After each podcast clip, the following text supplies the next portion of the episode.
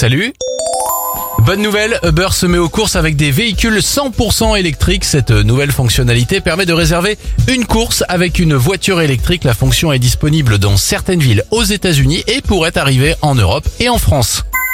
Bonne nouvelle pour l'environnement, le contrôle technique des deux roues devra être mis en place d'ici au 1er octobre. D'après les ONG, le contrôle technique permettrait aussi de réduire les nuisances sonores. Enfin, bonne nouvelle, le taux de chômage n'a jamais été aussi bas en France depuis 2008 selon l'INSEE.